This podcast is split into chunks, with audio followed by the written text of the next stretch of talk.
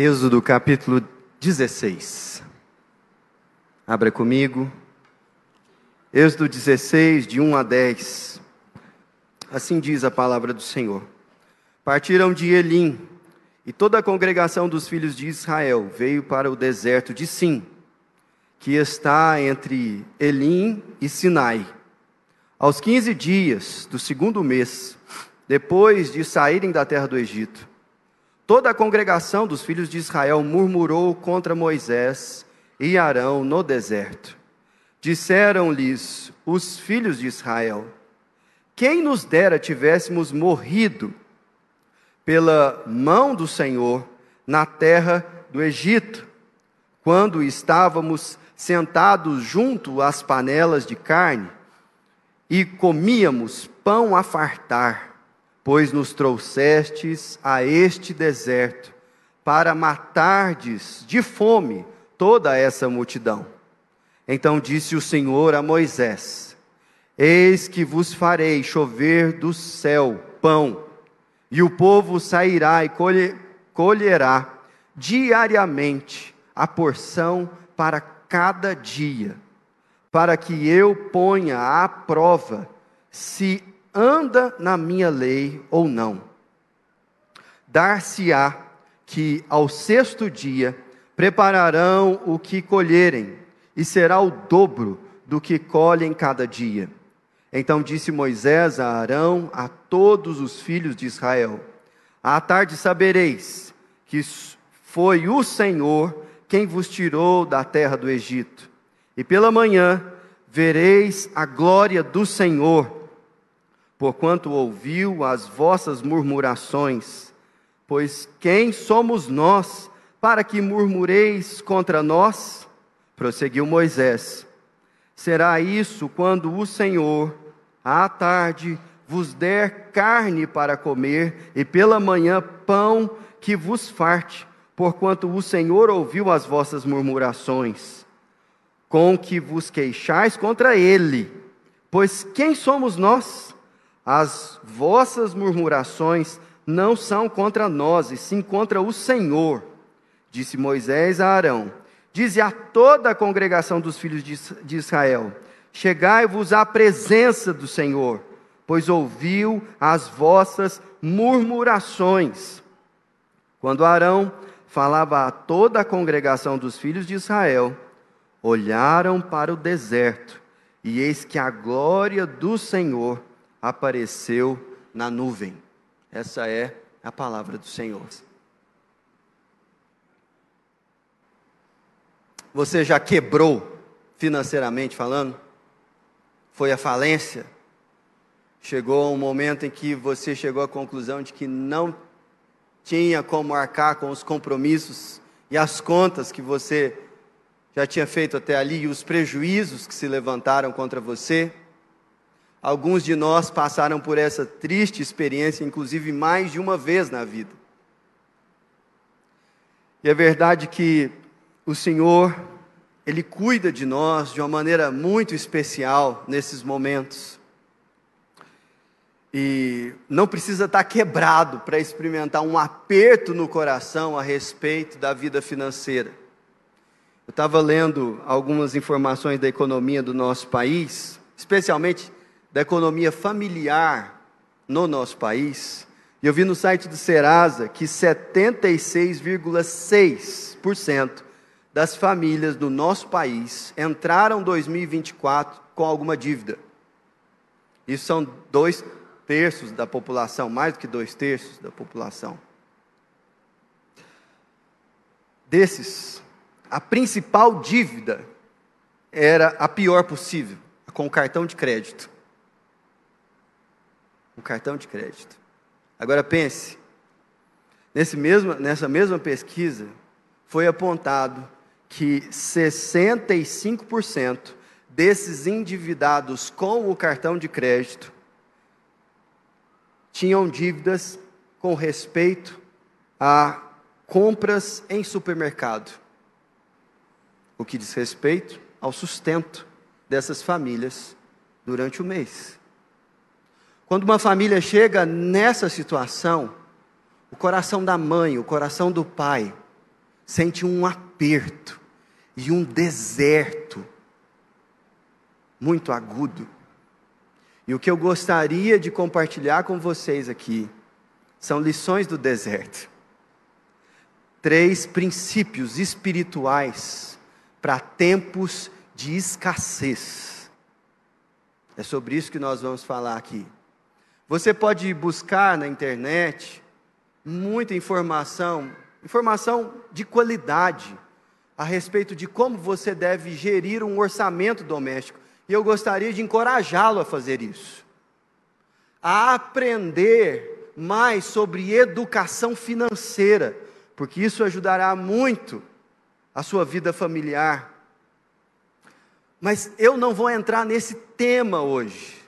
O que eu quero compartilhar com você são princípios espirituais que estão nesse texto aqui, que nós acabamos de ler, que são muito úteis a vida toda, mas, sobretudo, em tempos de escassez. Israel estava vivendo um tempo de escassez. Eles tinham sido libertos da escravidão do Egito e saíram de lá. O texto, no versículo de número 1, diz que já haviam 45 dias que eles tinham sido libertos do Egito. E se você virar a página para trás, você vai ver que há no capítulo 15 o registro do cântico de Moisés, que é o cântico que ele entoou ao Senhor quando no Mar Vermelho os exércitos do Egito foram afogados. E pouquíssimo tempo depois, houve a controvérsia entre Moisés, Arão e os israelitas por conta da sede nas águas amargas de Mara. E aí eles chegaram a um oásis, depois que Deus é, fez com que as águas de Mara se tornassem potáveis, eles chegam a um oásis. Esse oásis se chama Elim.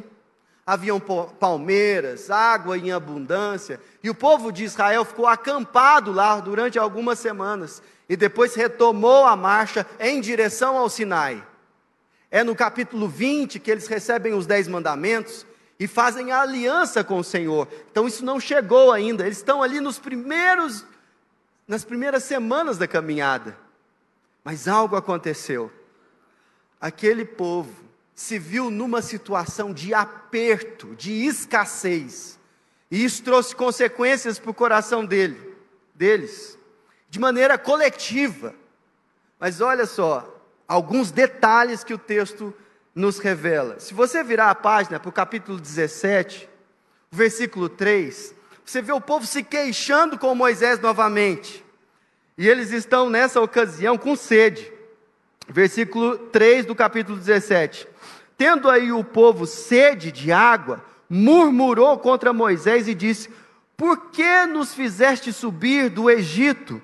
para nos matares de sede, a nós, os nossos filhos e os nossos rebanhos. Presta atenção nessa palavra: rebanhos. Por que isso é importante? Porque se você não entender que no capítulo 16, aquele povo em marcha que estava com fome tinha rebanhos, você não vai ter uma fotografia adequada da cena. Aquele povo estava com fome, mas eles tinham rebanhos, eles não queriam lançar a mão dos rebanhos. Então era uma fome, mas era uma fome relativa, uma indisposição quanto ao cenário e as perspectivas. Moisés, de acordo com os economistas, nós não temos muitos recursos aqui. Você trouxe a gente aqui para nos matar de fome, porque essa era a queixa, fome. E você deve lembrar também que esses homens e mulheres aqui estavam cheios com muito ouro, prata, pedras preciosas e tecidos valiosos, que foram despojados dos egípcios e que estavam sob posse deles, e que inclusive foram, tanto para desgraça do povo, o conteúdo que os fez construir o bezerro de ouro, quanto foi para a bênção do povo, os recursos que fizeram eles construírem no meio do deserto um tabernáculo ao Senhor. Mas é interessante que em períodos de escassez, Você pode ter até muito patrimônio, mas aquilo não lhe é útil. Você pode ter barras de ouro, mas o que você realmente precisava era de um antibiótico específico. Você pode ter um patrimônio imobilizado muito grande, mas o que você precisava era de um cartão para ir lá fazer o supermercado, porque não adianta ter um tanto de terreno e não conseguir fazer a compra do mês, porque está imobilizado, você não consegue gerir isso. Então eles estavam num tempo muito confuso, porque havia recurso, mas era um tempo de escassez. Essas coisas são complexas na mente da gente. E se tem um princípio que você precisa abraçar, na sua caminhada é que em tempos de escassez nós precisamos ter muito cuidado com a murmuração. Esse é o pecado denunciado nesse texto. E talvez você acredite que, quando o texto fala no versículo de número 3, aliás, 2, toda a congregação dos filhos de Israel murmuraram contra Moisés e Arão. Você pode estar falando assim: ah, esse povo que trouxe a gente aqui, esses dois, eles são loucos e tal como se fosse só um palavreado. Não, o que o texto e a força da palavra em hebraico apresenta como murmuração é um verdadeiro motim coletivo, onde houve rebelião generalizada num acampamento de milhares de pessoas no meio do deserto. As consequências disso são imprevisíveis. Uma revolta social num ambiente tão inóspito poderia ser um desastre. E era o que estava acontecendo ali, porque o povo estava murmurando. E veja o conteúdo da murmuração no versículo 3: Quem nos dera tivéssemos morrido pela mão do Senhor na terra do Egito, quando estávamos sentados junto às panelas de carne e comíamos pão a fartar, pois nos trouxeste a este deserto para matardes de fome toda essa multidão. Complexo, gente. A, a murmuração, ela, ela atrapalha muito a gente a lidar com as coisas da vida. Ela distorce a nossa visão do presente. Se você olhar, por exemplo, uh, no versículo, no final do versículo 3, diz o seguinte: Pois nos trouxeste a este deserto para matardes de fome toda essa multidão. Foi para isso que eles estavam lá? Eles tinham sido tirados do Egito para ser mortos de fome no deserto, mas a murmuração faz com que a gente olhe para a vida e leia o presente de uma maneira muito injusta, muito equivocada. Não só o presente, a gente olha para o passado com um saudosismo que não tem correspondência com a realidade. Quando nós olhamos no mesmo texto, diz: Quem déramos a gente tivesse ficado na terra do Egito quando estávamos sentados, sentados, escravos, sentados, junto às panelas de carne que comíamos a fartar e pão no Egito. Sério? É isso mesmo que o texto começa narrando? Nós lemos Êxodo 1 e 2 nós vimos o clamor desse povo ao Senhor, a opressão de Faraó, os feitores os açoitando por mais. Mas o povo era bom na murmuração. É registrado pelo menos quatro momentos de murmuração no texto de Êxodo. Quando Moisés chega no Egito e fala com Faraó, e Faraó aumenta a carga deles, o que, que eles fazem? Eles murmuram. Quando as, eles começam a caminhada, e as, aliás, as pragas começam a aparecer, eles também murmuram. Eles murmuram quando eles começam a caminhada e veem Faraó atrás no encalço deles, eles murmuram. Na, na beirada do Mar Vermelho, eles falam: vou morrer. O povo só sabe reclamar, só sabe murmurar. Mas é interessante que a murmuração, ela também é um gatilho para um mecanismo muito perigoso na nossa mente, que na psicologia isso é chamado de mecanismo de transferência. A gente geralmente elege um bode expiatório. Ele fala assim: a causa dessa desgraça aqui é você. E aí a gente aponta. E aí aquilo vira o para-raio de tudo quanto é problema na vida. No caso aqui, o para-raio eleito se chamava Moisés e Arão. Eles viraram para esses homens e falaram assim: vocês trouxeram a gente aqui, vocês querem nos matar. Tanto é que várias vezes no texto aqui, Moisés fala assim: ó, não é contra mim que vocês estão murmurando, é contra o Senhor. E aqui está o problema da murmuração.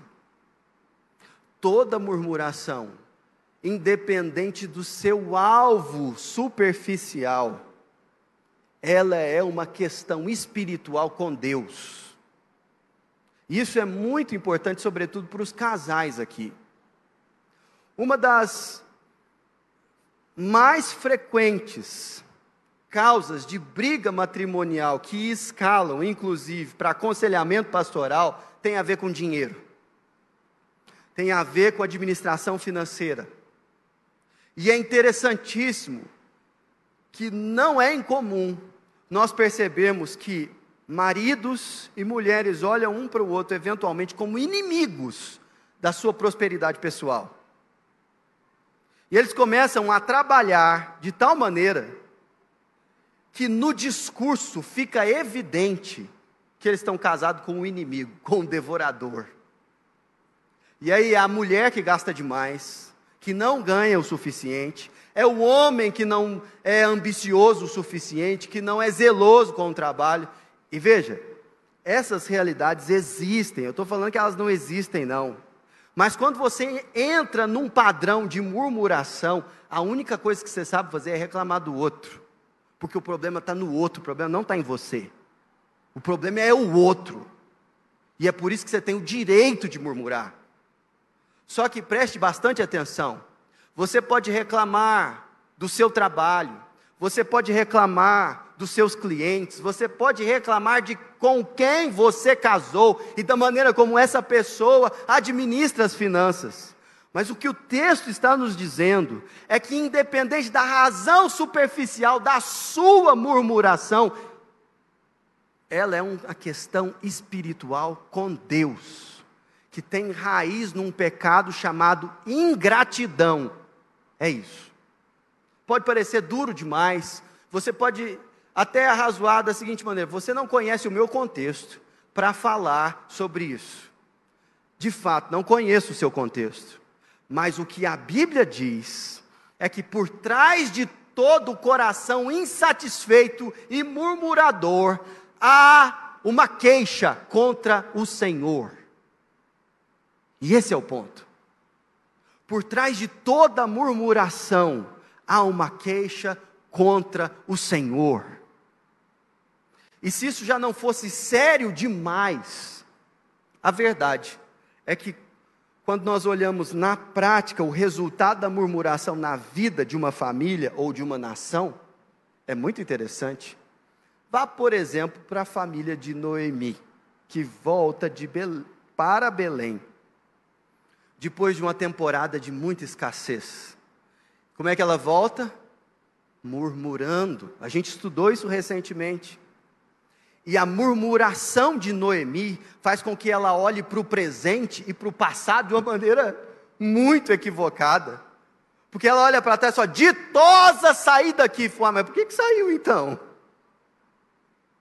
E voltei, agora vocês não me chamam de Noemi, porque a minha identidade é amargura. É o mesmo padrão, gente, não muda. Só que qual é o resultado disso na, na vida de Noemi? Noemi fica em casa, mas quem sai para mudar a realidade é Ruth. É alguém que não estava murmurando, porque a murmuração paralisa a gente. Ela desonra a Deus, mas ela paralisa a gente. E esse é um dos grandes problemas da murmuração, porque se não fosse somente o problema espiritual que ela denuncia de um coração queixoso contra Deus, ela também nos impede de avançar na direção daquilo que vai, vai nos tirar da escassez. Preste bastante atenção, eu não estou dizendo aqui que se você disser palavras positivas dentro da sua casa, você atrairá energias boas e positividade para o seu lar. Não é isso que eu estou falando. Eu estou dizendo que todas as vezes que você murmura, há uma questão espiritual entre você e o Senhor, e isso de fato barra que você prospere, que você avance. São coisas muito diferentes. Mas veja que coisa interessante. Embora o povo seja ingrato para com o Senhor, há uma palavra muito clara de Deus aqui. Versículo de número 4. Então disse o Senhor a Moisés: Eis que vos farei chover do céu pão, e o povo sairá e colherá diariamente a porção para cada dia. Louvado seja o nome do Senhor por quem Ele é. O Senhor não muda e por isso nós não somos consumidos. O Senhor não muda. E Ele, que começou a boa obra naquele povo, mesmo que tenha sido acusado de tirar o povo do Egito para matá-lo de fome no deserto, na cabeça do israelita médio daquele tempo, Moisés e Deus eram genocidas. Mas um Deus que, ao invés de ser honrado, é apontado como genocida, resolve assim: eu vou sustentá-los. Agora, preste bastante atenção que esse é o segundo princípio. O primeiro é cuidado com a murmuração. O segundo é confie no sustento do Senhor. Confie. Tempos de abundância e de muita provisão, aquilo que a gente chama de vacas gordas por causa do livro de Daniel, são tempos em que a gente se sente confortável quanto aos recursos que nós precisamos para o amanhã. Isso dá a gente uma experiência de segurança. Mas o problema do tempo de escassez é que nós não temos o dia amanhã. E às vezes a dificuldade do hoje nos faz desconfiar do Senhor, mas preste bastante atenção em como o Senhor fala com o povo. Vou ler novamente o versículo 4. Então disse o Senhor a Moisés: Eis que vos farei chover pão do céu, e o povo sairá a colher mensalmente a porção de cada mês. Não é isso que está escrito aí? Não diariamente a porção de cada dia. Deus te dará o pão de cada dia. Deus sustentará você um dia de cada vez. É isso que ele diz na palavra dele. Deus sustentará você um dia de cada vez. E veja que isso não é acidental no texto, porque se repete. Olha lá no versículo 8. Prosseguiu Moisés: Será isso quando o Senhor, à tarde, vos der carne para comer, e pela manhã, pão que vos farte, quanto o Senhor ouviu, por quanto o Senhor ouviu as vossas murmurações. A ênfase aqui é no dia a dia, é de manhã, e você não vai receber o de manhã para o dia inteiro. Não, à tarde. Olha que coisa.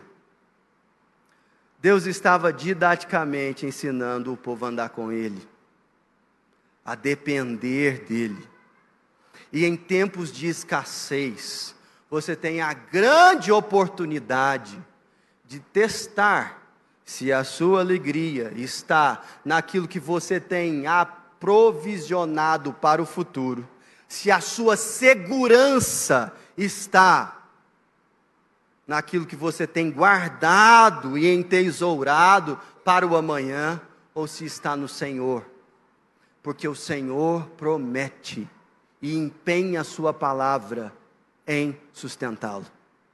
E olha que interessante, é, um milagre aconteceu aqui na verdade, dois. O Senhor, no final daquela tarde, mandou codornizes E o povo comeu carne até não aguentar mais. E Deus não fez isso todo dia. Ele só fez duas vezes durante 40 anos, pelo menos é o que está registrado. Antes do Sinai, ele fez uma vez, e depois do Sinai, ele fez outra vez. E falando um pouco mais das codornizes, é interessante que Heródoto, um historiador romano, ao registrar os hábitos egípcios, ele registra o fato de que para os egípcios, uma fina iguaria era se sentar à mesa, e um grande privilégio, com as codornizes do deserto do Sinai. Porque era um alimento finíssimo para os egípcios, pelo menos da época de Heródoto.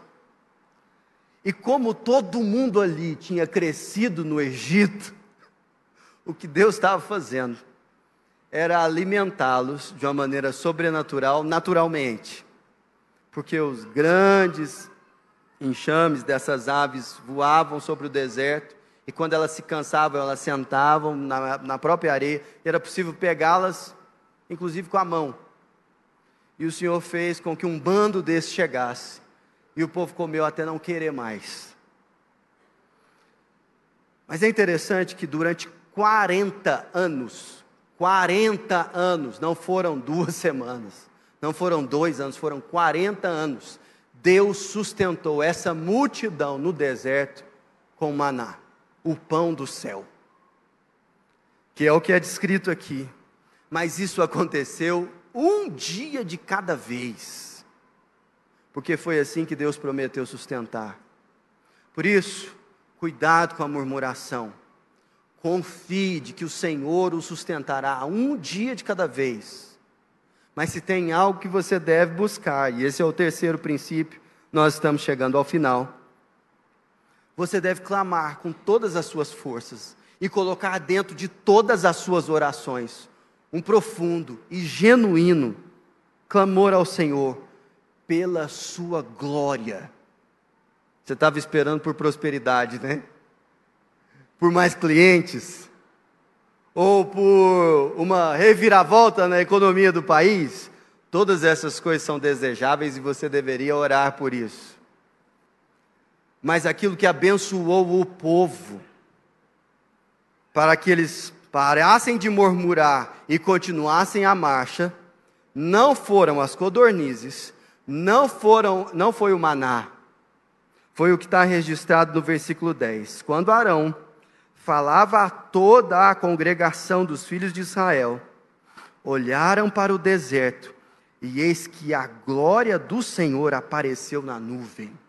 Olha que coisa impressionante. O povo não teve essa experiência com o Senhor muitas vezes no Antigo Testamento. Seus líderes muitas vezes contemplaram a glória do Senhor, mas o povo poucas vezes. Pouquíssimas vezes. E a Bíblia nos ensina que o deserto e a escassez são um ambiente muito favorável para que nós contemplemos a glória do Senhor. Às vezes você olha para esse termo e fala: o que, que significa a glória do Senhor?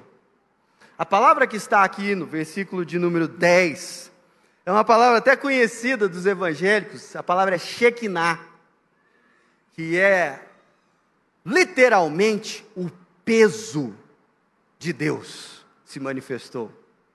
A densidade de Deus se manifestou. A massa de Deus se manifestou. Na teologia, a glória do Senhor poderia ser assim apontada como a sua reputação, ou a sua honra, ou o peso do seu caráter, ou a soma de todas as suas perfeições. E por que, que o deserto ele é tão propício para a gente contemplar isso? Porque é quando o Senhor nos sustenta em tempos de escassez, que a gente consegue olhar para o sustento e falar assim: foi o Senhor quem deu. Em alguns momentos você olha para a sua prosperidade e para os momentos de bonança e fala assim: rapaz, Eu ralei para chegar aqui, viu?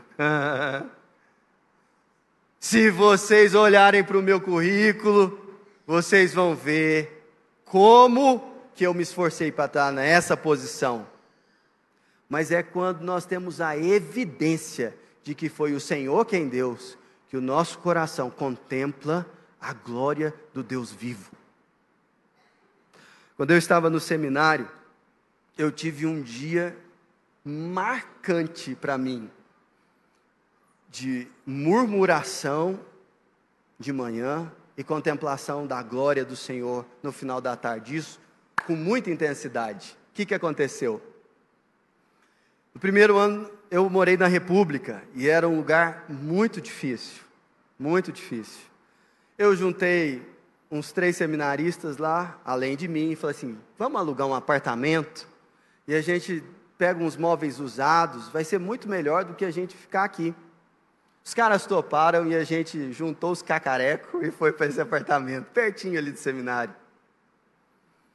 E a gente conseguiu comprar uma máquina de lavar de segunda mão, uma geladeira. E as coisas estavam indo muito bem. Tinha aquele dia da compra do mês que a gente comprava o Danone escreve o nome no Danone para o infeliz não pegar, mas não adianta muita coisa. E aí, naquele dia em que a geladeira estava cheia, eu acordei de manhã, meio de meia, assim, sem entender nada, e fui para a cozinha. E um incircunciso, que eu não sei até hoje quem era, que morava comigo, deixou a, a, o tanque aberto a noite inteira e a cozinha estava empoçada. E nessa, a geladeira que tinha a tomada perto do chão e o fio meio com mau contato, foi para as cucuia. E, e aí, eu de meio molhado, olhei para a geladeira queimada. Gente, aquele dia eu praguejei, falei absurdos. um outro amigo meu, que era mais crente que eu, que morava lá, chegou e falou: Mas por que você está nervoso desse jeito? Ah, porque você quer, não dá. Gente, nossa, estava terrível. Aí, o que aconteceu? Ele virou para mim e falou assim: Você já orou a esse respeito? Eu falei: Não vem ser crente perto de mim, não. Caramba, tá doido?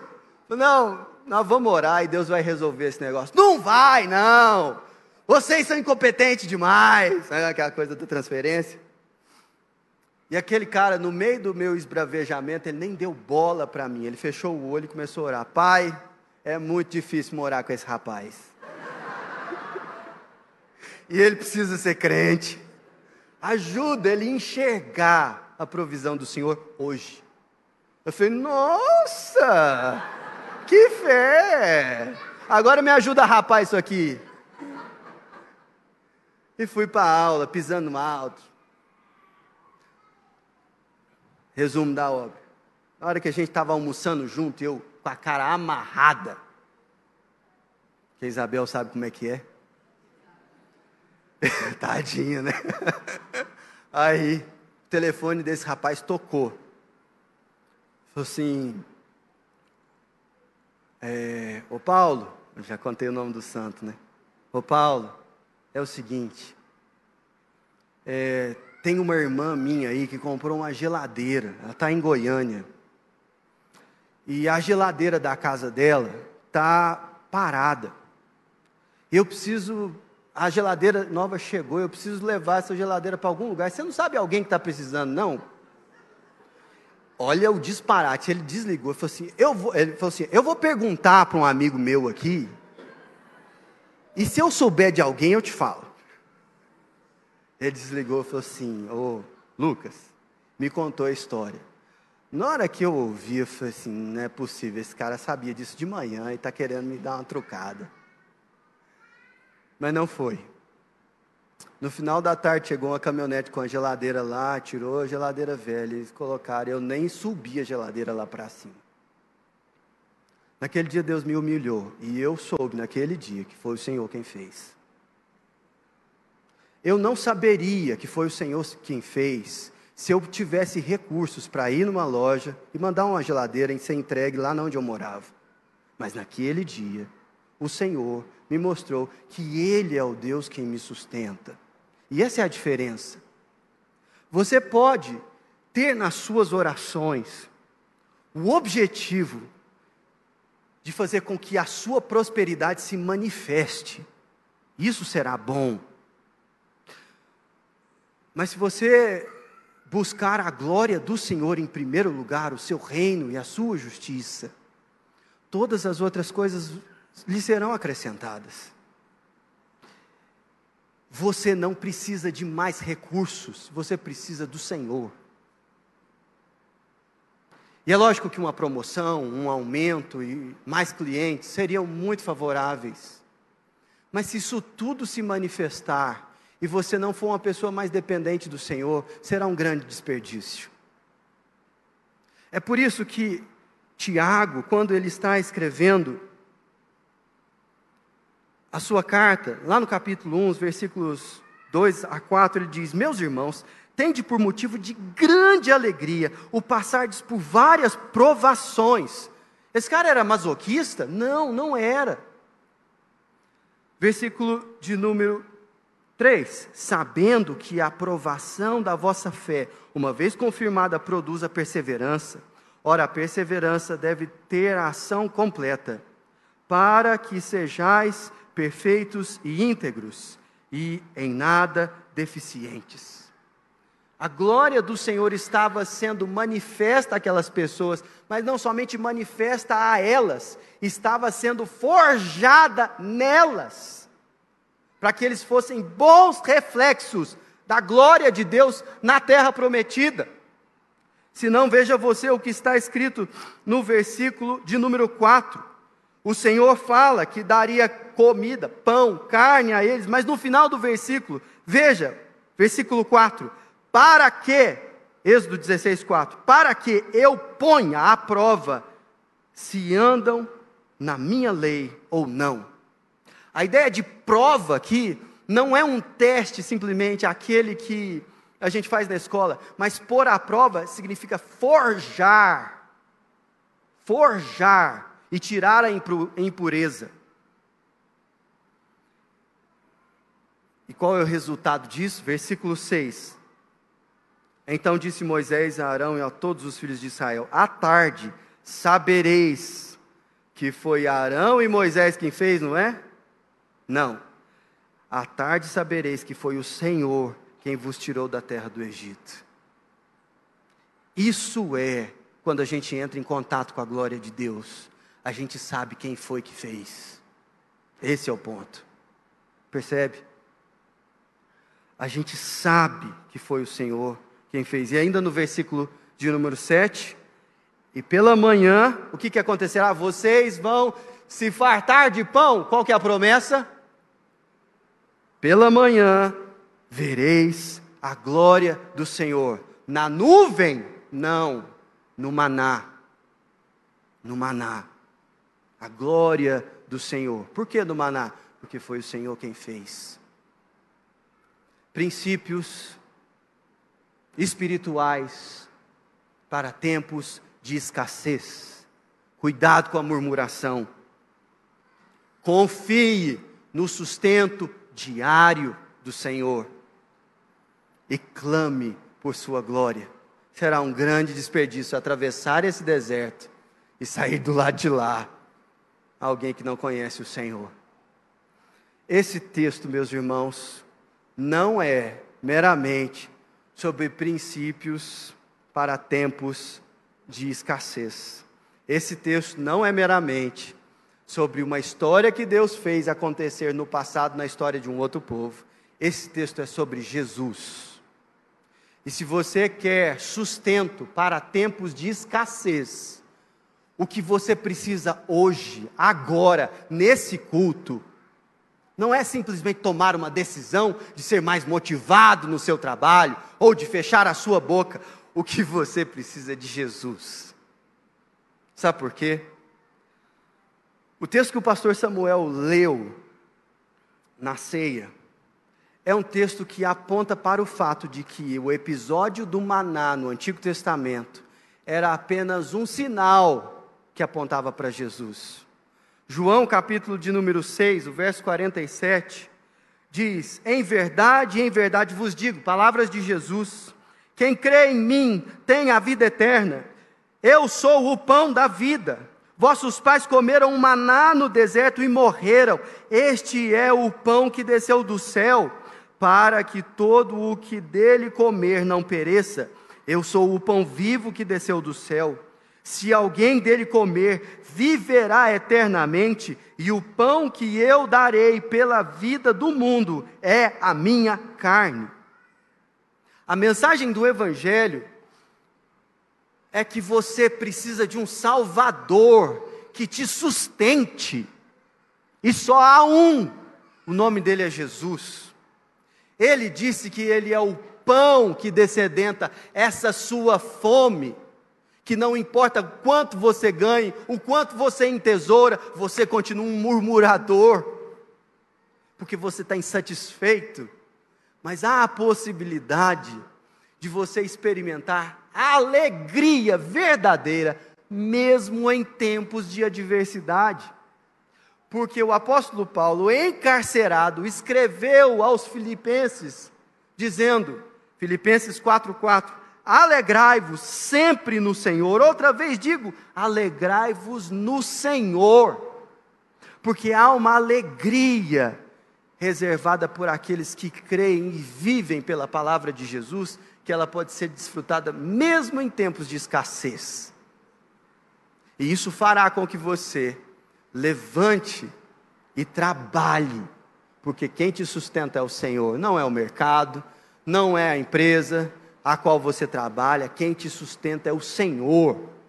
E você pode ter alegria no pouco e no muito. Mas por fim, perceba que Jesus é a manifestação mais sublime da glória de Deus que você pode experimentar.